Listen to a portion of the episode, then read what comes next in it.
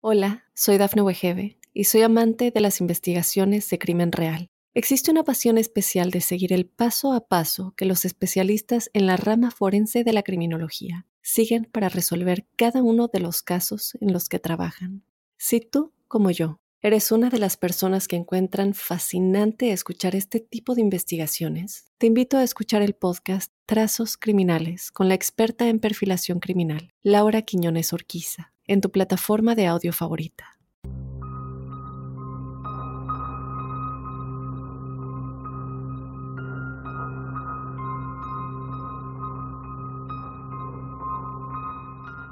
Los territorios del noroeste de Canadá son verdaderamente algunos de los lugares más salvajes de la Tierra. Sin embargo, una de sus reservas llamada Valle Nahani es el hogar de algunos de los misterios más difíciles de explicar y cuenta con una terrible reputación de ser un lugar embrujado y mortal, debido a algunas circunstancias inexplicables.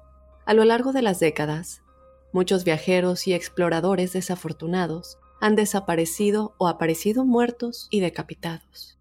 La cantidad de cuerpos decapitados encontrados en el Valle Nahani le ha valido el sobrenombre de Valle de los Hombres sin Cabeza. Pero, ¿cuál es la explicación de este misterio? Hola crípticos, bienvenidos a otro lunes de Códice Críptico, una semana más con otra historia que nos hará preguntarnos qué es realmente lo que sucedió. La historia de hoy, crípticos, es un clásico no entres al bosque. Y ya se darán cuenta a lo largo de por qué les digo esto. Sobre todo porque después de tantos casos de cosas extrañas que han sucedido en este lugar, se ha decidido restringir el acceso a las áreas, sí, más hermosas, más maravillosas que tiene esta reserva, pero también unas de las más peligrosas. Y no estamos hablando de animales, no estamos hablando de cuerpos que fueron encontrados y que posiblemente se les pueda dar una explicación a sus muertes.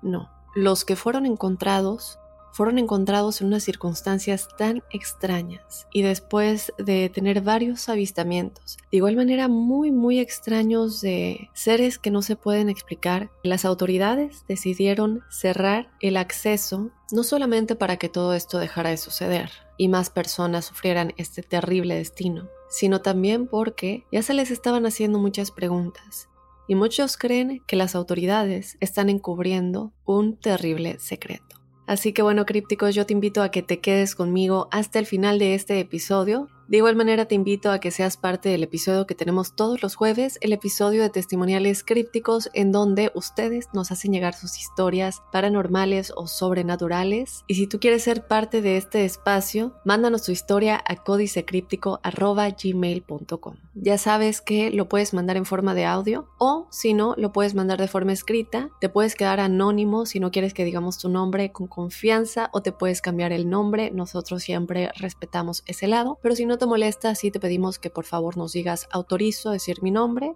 Así que bueno, sin más, vamos ya a comenzar con el episodio, el códice críptico de esta semana, Valle Nahani, el Valle de los Hombres sin Cabeza.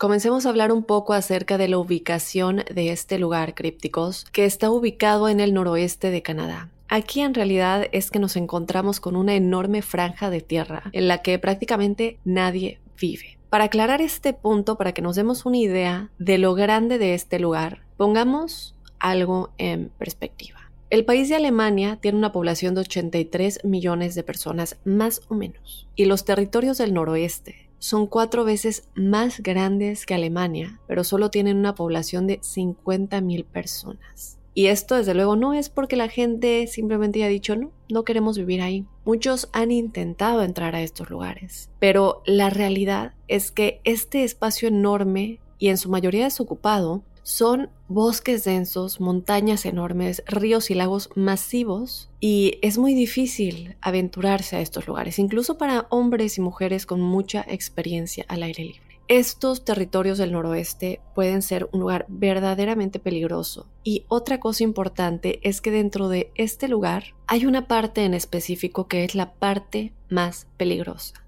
Y está justo en el medio de los territorios del noroeste. Y este es un tramo de 11.000 millas cuadradas. Y esto es el Valle Nahani. En 1976 el Valle Nahani se convirtió oficialmente en un parque nacional, pero no dejemos que esto nos engañe. Este no es un parque familiar en el que cualquiera pueda ir o que tenga alojamientos turísticos, como muchos o la mayoría de los parques nacionales. No hay hoteles alrededor, no hay guías turísticos que te puedan ayudar, realmente no hay nada dentro. Y también, lo más importante es que no hay caminos que conduzcan a este lugar. La única forma de entrar en este valle es por medio de avión o por barco o sí, por una caminata por tierra, pero esta caminata te puede costar la vida.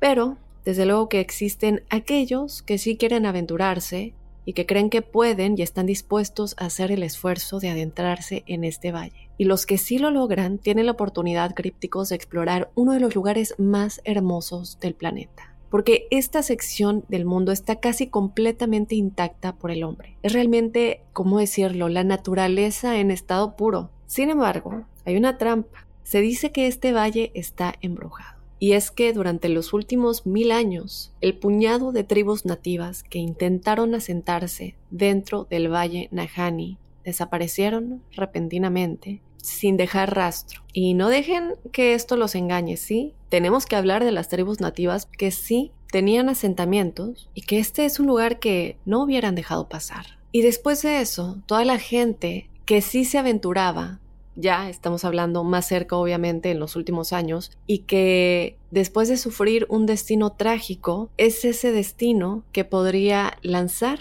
un poco de luz a todo lo que le pasó a aquellas tribus que intentaron asentarse en este lugar. Y todas las tribus que desaparecieron abruptamente de este lugar o que huyeron, alegando que estaban aterrorizados o estaban siendo acechados por criaturas que estaban en esta parte, en el Valle Nahani, llegan hasta el día de hoy. Esas historias de lo que ellos llamaban demonios blancos. Ahora bien, por supuesto, esto suena como folclore. Yo sé que muchos de ustedes estarán pensando esto, y tal vez sí lo sea, pero tenemos que escuchar las historias y tenemos que entender un poquito qué es realmente todo lo que está sucediendo en este lugar. Porque algunas cosas muy extrañas comenzaron a suceder en el valle de Nahani que no eran folclore. Estas cosas sucedieron y fueron horribles. Estos hechos reales. Y dependiendo desde luego del el punto de vista de ustedes crípticos, podrían dar crédito a algunas de las teorías que tenían esas tribus nativas sobre este valle, de que hay algo malvado acechando, pero simplemente no sabemos qué es.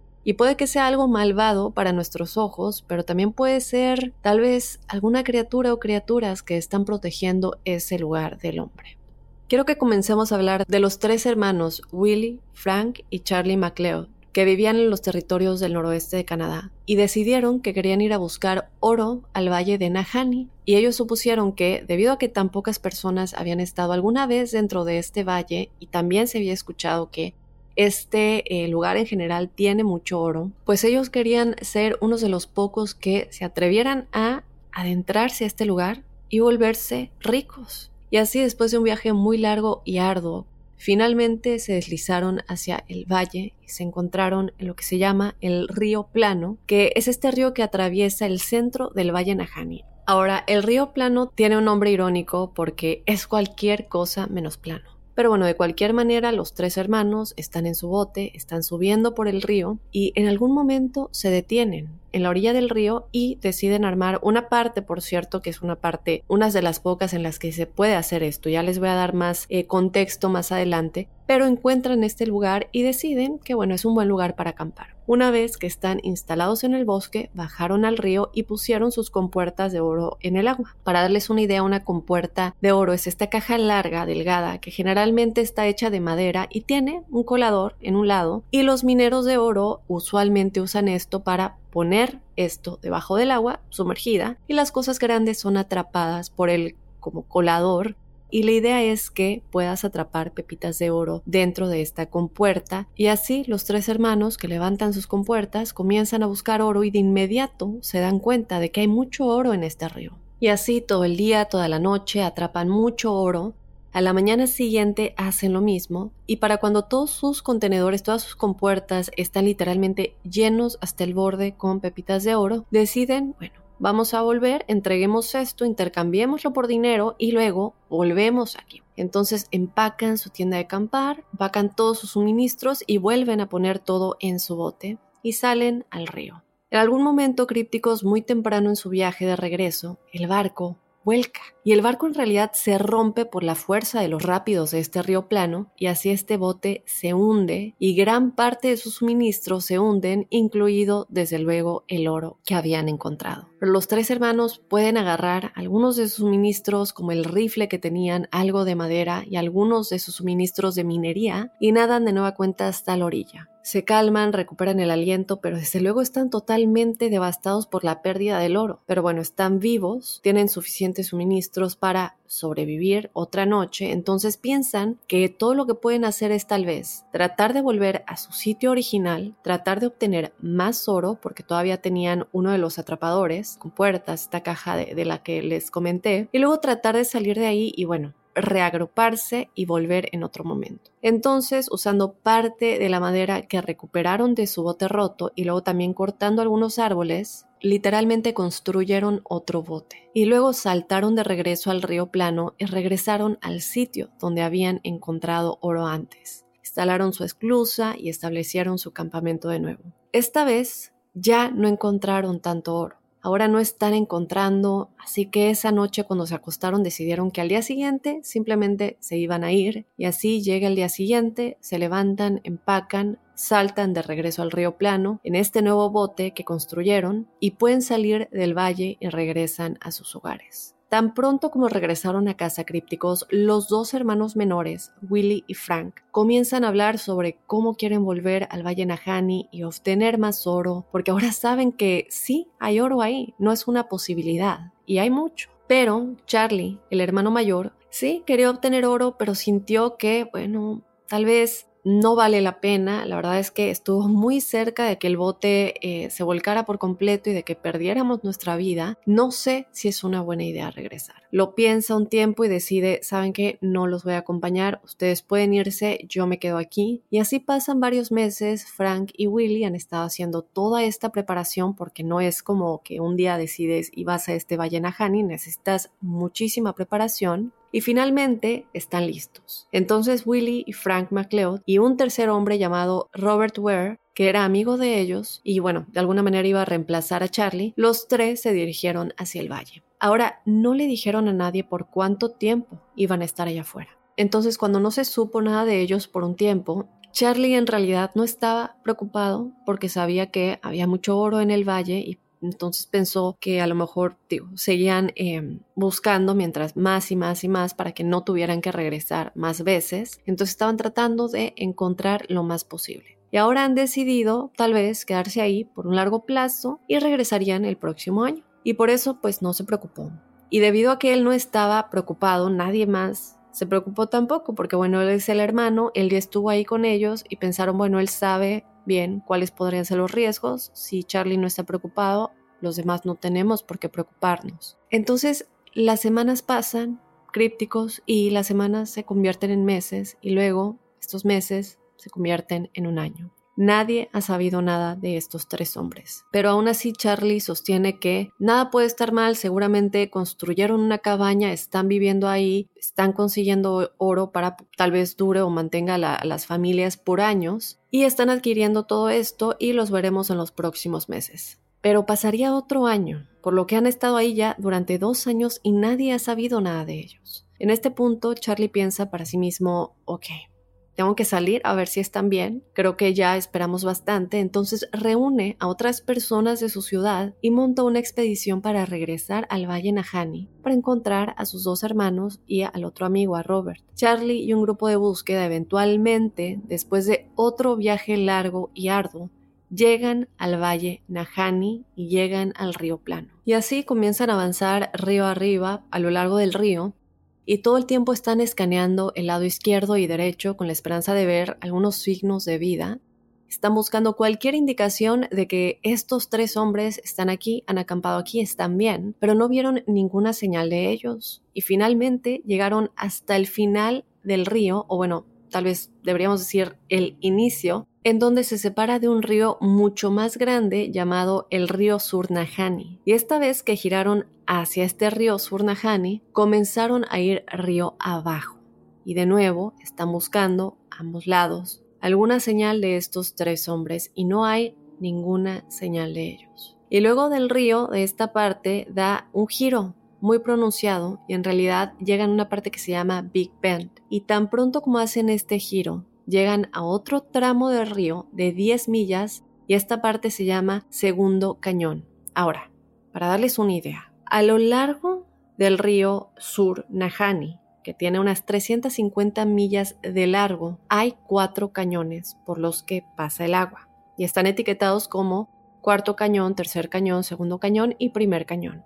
Y estos cañones crípticos son enormes. Estos acantilados escarpados a ambos lados del río se disparan hasta 3.000 pies sobre el agua y en algunas partes el agua está tan profunda, con miles de pies de profundidad. Y el segundo cañón es único y también se podría decir que el más peligroso sobrevivir, porque los lados del acantilado están inclinados casi exactamente contra el agua. Entonces en realidad hay muy poca línea de costa en ambos lados es muy difícil ver tu propio bote, es muy difícil ver lo que tienes frente a ti. Y una vez que estás en este tramo de 10 millas, básicamente estás encojonado, tienes miles de pies de agua debajo de ti y tienes estos enormes acantilados a cada lado.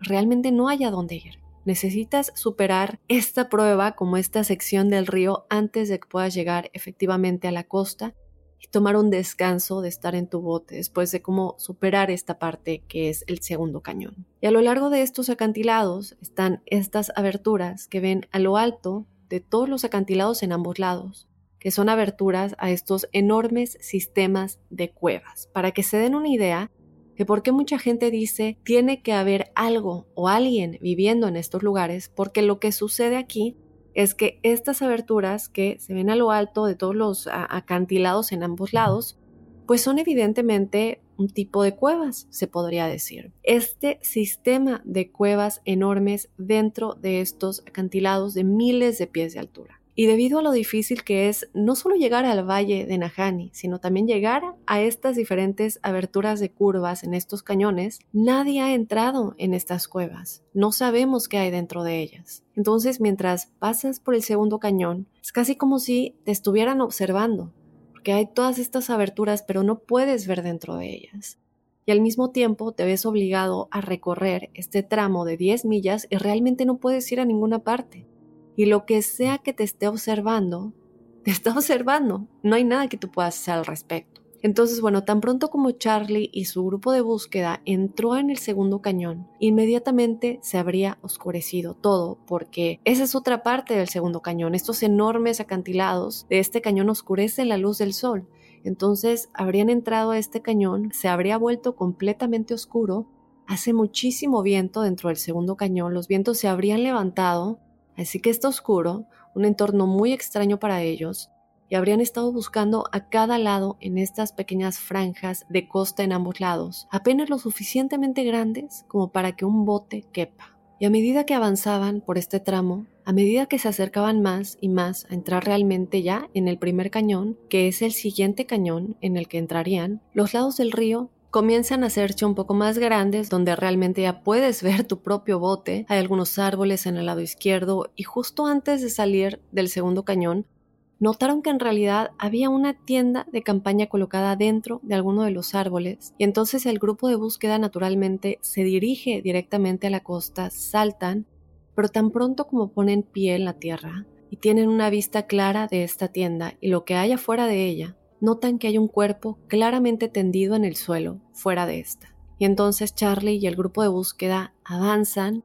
y tan pronto como están cerca, pueden ver que a este cuerpo le falta únicamente la cabeza. Y ven que la ropa de este cuerpo está totalmente carbonizada y quemada. Y quien quiera que fuera, estaba alcanzando con su brazo derecho cuando murió. ¿Y qué estaba alcanzando?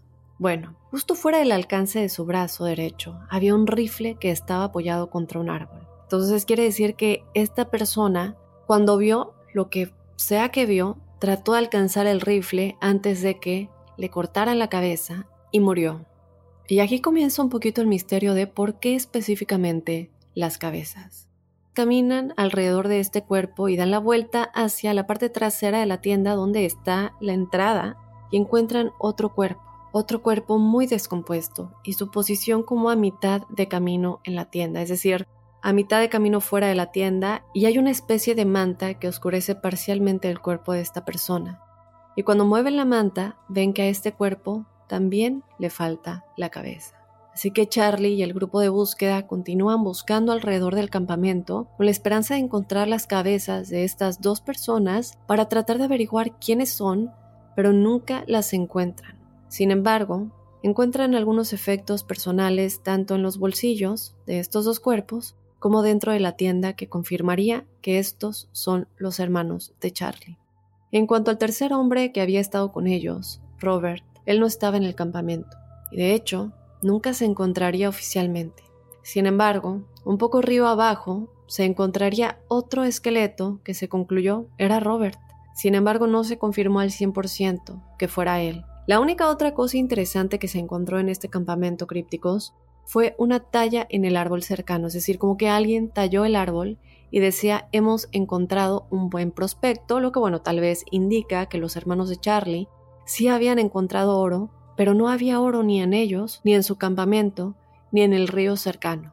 Pero bueno, sabemos que ellos habían encontrado oro, pero era muy extraño que nada de esto estaba con ellos. Entonces Charlie y su grupo abordarían el valle y se pondrían en contacto con la policía cercana y acudirían ellos al lugar donde habían encontrado a los hermanos. Y, las autoridades acudirían al lugar en donde habían encontrado a los hermanos, se iniciaría una investigación. Finalmente llegarían a la conclusión de que estos tres hombres, los dos hermanos y Robert, se habían muerto de hambre. Y luego, después de que perecieron, los animales los destrozaron, razón por la cual Robert fue encontrado tan lejos, y el por qué les faltaban los cráneos a los dos hermanos. Yo sé lo que ustedes están pensando porque yo igual lo pensé. Si fueran animales, ¿por qué dejarían todo el cuerpo intacto y únicamente eh, se llevarían las cabezas? Aquí desde luego hay muchísimas teorías de las cuales ya vamos a platicar, pero aquí es donde Charlie igual dice que él no creyó por un segundo lo que la policía concluyó. Creía que habían sido atacados por algo más en el área, pero la policía no estaba creyendo eso o simplemente no querían enfrentarse a algo que ya sabían que estaba sucediendo ahí dijeron, miren, esto es algo natural, no sobrenatural, y es simplemente un accidente. Así que cuando la historia de estos dos hombres decapitados salió en las noticias, la gente desde luego se volvió loca con esto. Estaban muy divididos sobre lo que pensaban que realmente les había sucedido. Había un porcentaje de personas que creían que el esqueleto parcial que se encontró no era Robert y que él no había muerto, sino que él había asesinado a los dos hermanos para llevarse su oro. Y el otro porcentaje de personas creía que los tres hombres, tanto los dos hermanos y Charlie como Robert, habían sido atacados por una persona o un grupo de personas y un animal o una criatura, algo que eh, pues los había atacado. Y es por eso que los dos hermanos estaban en esas posiciones que indicaban que se habían encontrado con algo horrible que los había agarrado completamente desprevenidos, con un hermano alcanzando el arma y el otro que parecía haber saltado de su cama antes de morir. Pero sin importar de qué lado cayeran, casi todos los que escucharon la historia en ese momento se aterrorizaron con el Valle de Najani. Específicamente se aterrorizaron de ese tramo en el segundo cañón donde habían encontrado a los dos hermanos. Y así, a pesar de que había prospectos de oro obvios en el valle y a lo largo del río Najani del Sur y el río Plano, la gente, después de que salió a la luz la historia, simplemente pensó, no estamos preparados para arriesgarnos a entrar ahí y convertirnos potencialmente en otra víctima. Y así la gente se mantuvo alejada del valle Najani. Sin embargo, ocho años más tarde, un buscador de oro llamado Martin Jorgensen decidió, ¿sabes qué? No voy a dejar que se cuenten algunas historias sobre hombres sin cabeza y fantasmas o asesinos sueltos o criaturas extrañas. No dejaré que algo de eso se interponga en mi camino cuando hay tanto oro en el Valle Najani. Entonces él decide ir, hace toda la preparación de meses, se abre camino río arriba, finalmente encuentra un lugar a unas 70 millas de donde estaba el valle de los hombres sin cabeza, que es esta parte del río Najani, y de hecho construyó una cabaña de una habitación porque él decidió que se iba a quedar ahí durante todo el invierno. Y luego el plan era que se reuniría con sus socios el verano siguiente. Y tan pronto como llegó, instaló unas esclusas, que es eh, lo mismo que yo les decía de estas compuertas para em, atrapar oro en los ríos, y comenzó a extraer oro. Y aparentemente encontró mucho porque envió un mensaje a sus socios fuera del valle que ya se había enriquecido, que iban a tener mucho dinero para esta sociedad, para estos negocios. Y entonces ellos estaban muy emocionados de reunirse con él el verano siguiente y ver cuánto oro realmente había encontrado, porque planeaban reunirse en un valle cercano con él.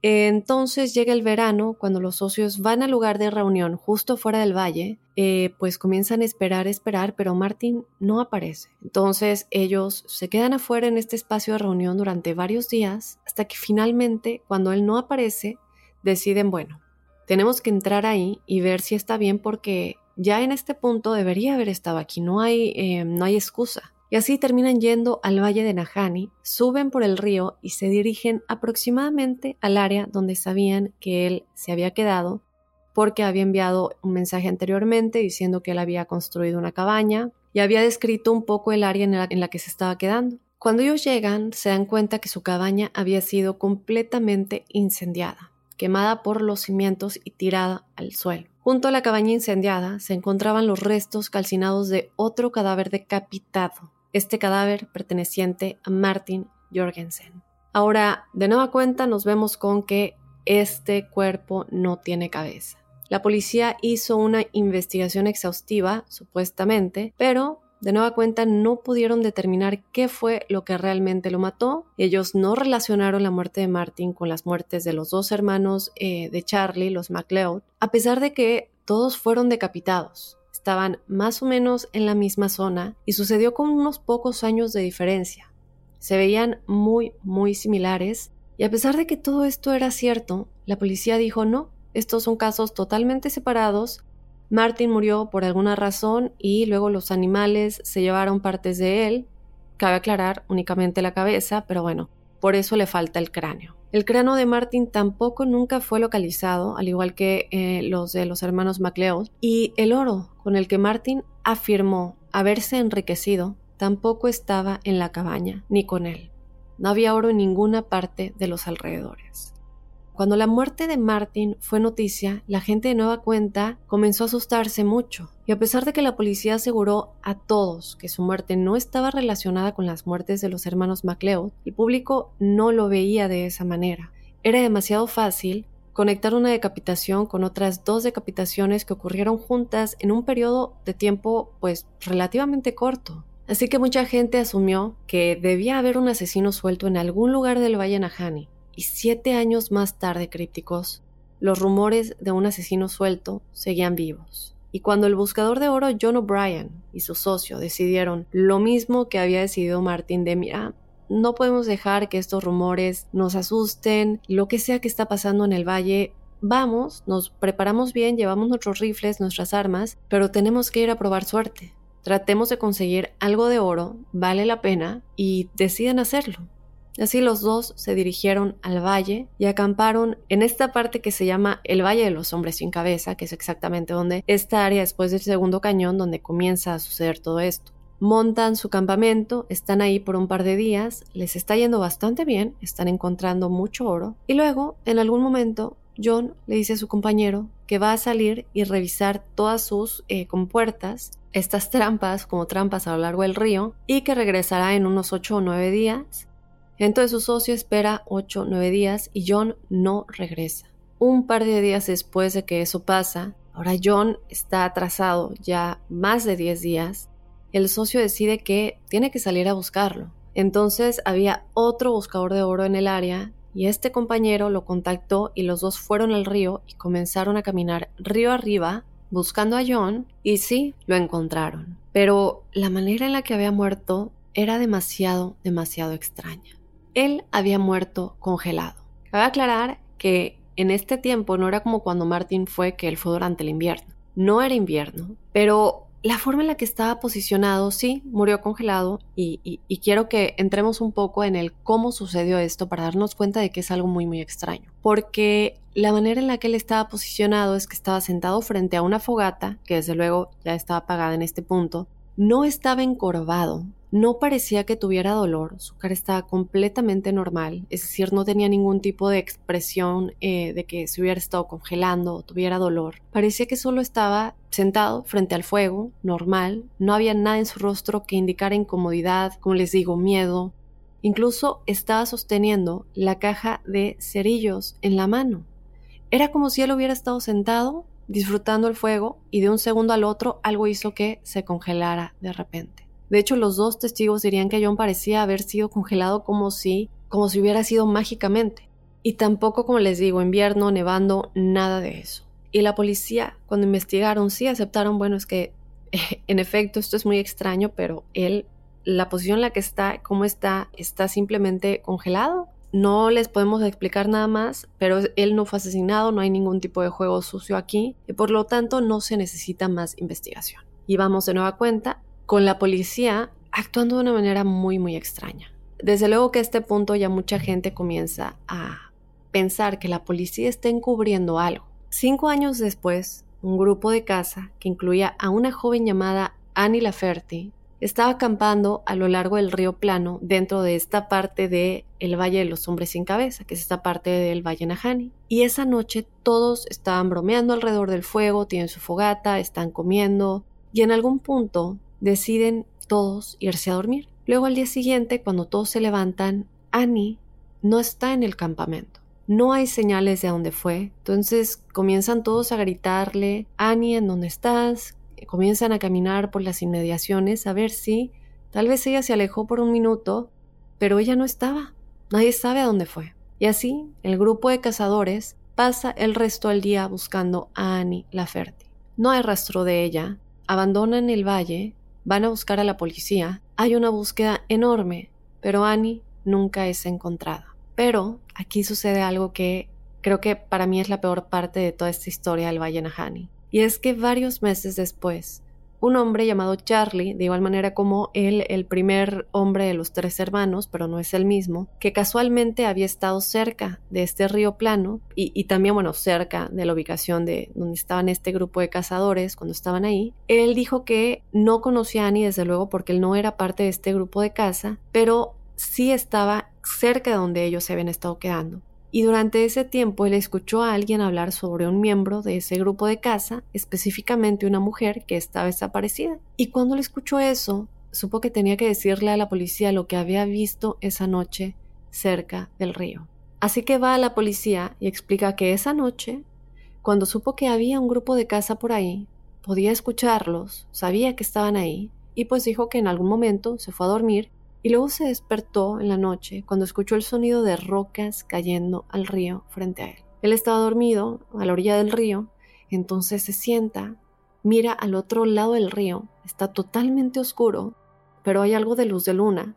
Mira alrededor preguntándose qué está causando el sonido, qué está causando que estas rocas se caigan al agua, pero no puede ver nada. Y luego lo escucha de nuevo, escucha estas piedras, estas rocas cayéndose al río, y se nota que esto está sucediendo a su izquierda.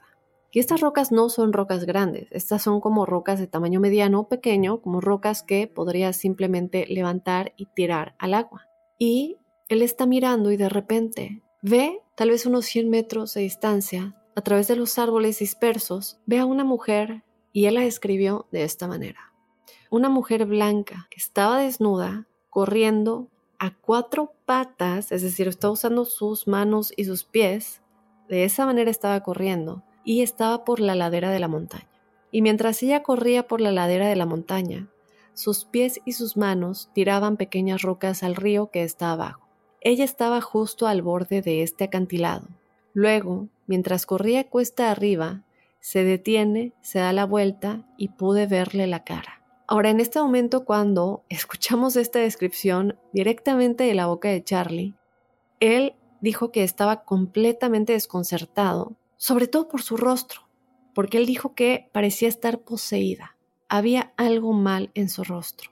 Y Charlie dice instintivamente se agachó y decidió no seguirla, aunque sabía que cualquiera que corra desnudo en cualquier lugar como este está condenado a morir. Pero sintió que, bueno, no podía acercarse a esa mujer, algo andaba realmente mal con ella. Y entonces la policía toma la historia y dice, bueno, así es como se ve Annie, ¿crees que la mujer que viste se parece a ella?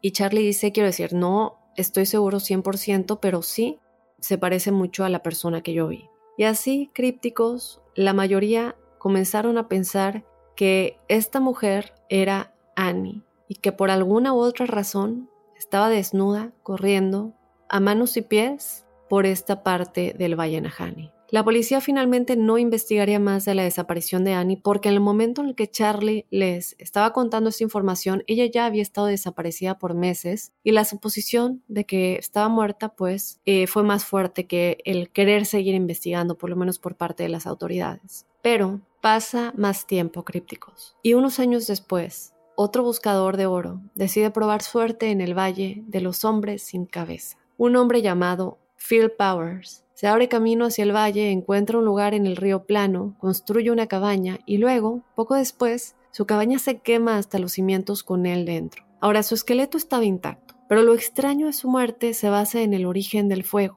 ya que se concluye en la investigación que el fuego comenzó en el techo.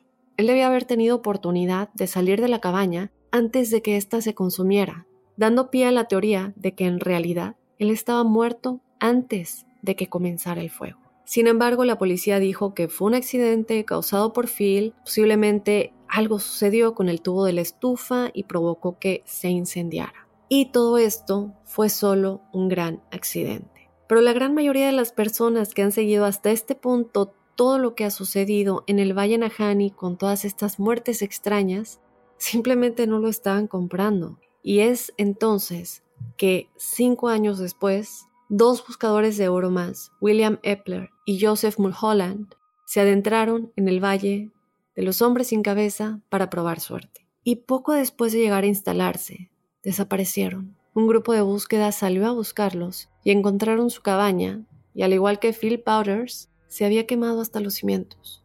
Pero William y Joseph no estaban en las cenizas. Ellos no estaban en ningún lugar cercano.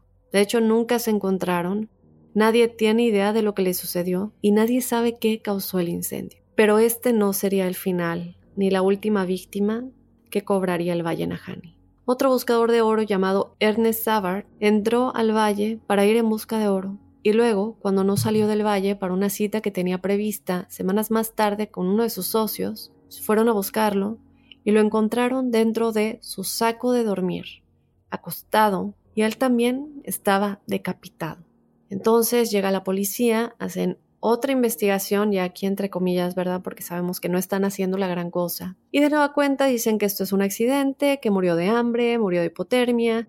Y luego los animales salvajes decidieron quitarle únicamente la cabeza. Y así la policía, al menos de nueva cuenta, no relacionó públicamente su muerte con todas las otras decapitaciones de esta pequeña área del Valle Nahani. Después de esto, otro minero de oro llamado John Patterson entró al valle y desapareció. Otro grupo de búsqueda fue a buscarlo y nunca lo encontraron. Pero en una de las últimas noches que el grupo de búsqueda estuvo en el valle, estaban acampando a lo largo del río, algunas personas de las tribus nativas entraron en su campamento y les advirtieron sobre unas figuras blancas que caminaban por el valle esa noche y que estaban cerca del río en esa parte del valle Nahani. Les advirtieron, les dijeron que no era buena idea que estuvieran ahí y que tenían que tener mucho cuidado y que era mejor que no los vieran. Después de que estas personas nativas de esta parte del Valle Nahani se retiraron, el grupo de búsqueda pues estaba desde luego absolutamente horrorizado. Conocen los rumores de este lugar, están aquí afuera buscando a alguien que desapareció en ese lugar y toda la noche están escuchando gritos, aullidos distantes, como gemidos, y se dan cuenta que no es muy buena idea que estén ahí. Es decir, como si estas cosas que estuvieran alrededor de ellos estuvieran asustándolos intencionalmente para que se fueran. Al día siguiente, lo primero que hicieron fue levantarse e irse. El líder de ese grupo de búsqueda diría que sentía que todo el valle era totalmente siniestro y que ese lamento constante que escucharon la noche anterior sería algo que él nunca olvidaría. De unos años para acá, crípticos, se han reportado incidentes mucho menos extraños dentro del Valle Nahani. Pero esto realmente es que no es muy extraño. ¿Por qué digo esto? Porque esto muchos, y me incluyo, lo atribuyen a el hecho de que todas estas partes se han cerrado permanentemente. No todo el Valle Nahani, desde luego, porque es, enorme, no se puede cerrar todo, pero estas partes en específico se han cerrado permanentemente y aunque el parque ha dicho que la razón por la que lo están haciendo es para proteger este segmento del parque, esta reserva natural, desde luego otras personas han especulado que es mucha casualidad que justamente estos lugares en donde todas estas personas murieron, desaparecieron o fueron decapitadas fueran eh, clausuradas, es mucha casualidad. Desde luego muchos otros creen que la policía del área sabe exactamente qué es lo que está sucediendo lo han encubierto y muchos los culpan, otros no, otros dicen no pueden hacer nada, es algo que es mucho más grande que ellos y por eso se tomó la decisión de simplemente cerrarlo porque a pesar de que sepan qué es lo que está sucediendo, no lo pueden decir. Entonces, bueno, ustedes déjenme saber qué es lo que piensan. A mí se me hace muy extraño que se llegue a la conclusión de que fueron animales salvajes y que si en realidad lo que tienen es hambre, únicamente se lleven la cabeza me parece un poco sin sentido. Y también los incendios, las condiciones tan extrañas en las que estos incendios sucedieron, mucha casualidad, y justamente en las cabañas, no es como que un incendio que se ha extendido por todo el valle, únicamente las cabañas de estos hombres y también lo que le sucedió a Martin que quedó completamente congelado de la nada cuando no era invierno y cuando su expresión y la manera en la que él se encontraba no indicaban que realmente hubiera estado sufriendo de hipotermia o que se hubiera estado congelando. Entonces, bueno, crípticos, yo desde luego quiero que ustedes me cuenten qué es lo que opinan de el Valle Nahani, el conocido como el Valle de los Hombres sin cabeza. Yo creo que independientemente de todo lo que ha sucedido, ha habido docenas y docenas y docenas de personas que han muerto en circunstancias muy misteriosas en este valle y la verdad es que nadie sabe por qué. Yo me quedo en espera de tus comentarios. También te invito a que si no lo has hecho, te suscribas o nos sigas, dependiendo de la plataforma en la que nos estés escuchando. Yo de esta manera me voy a despedir. Soy Dafne Wegebe y te espero este jueves que viene con los testimoniales crípticos y desde luego el próximo lunes con otro códice críptico.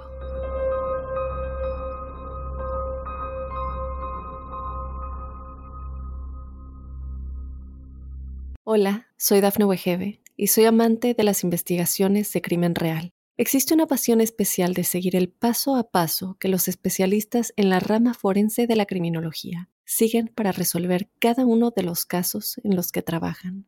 Si tú, como yo, eres una de las personas que encuentran fascinante escuchar este tipo de investigaciones, te invito a escuchar el podcast Trazos Criminales con la experta en perfilación criminal, Laura Quiñones Orquiza, en tu plataforma de audio favorita.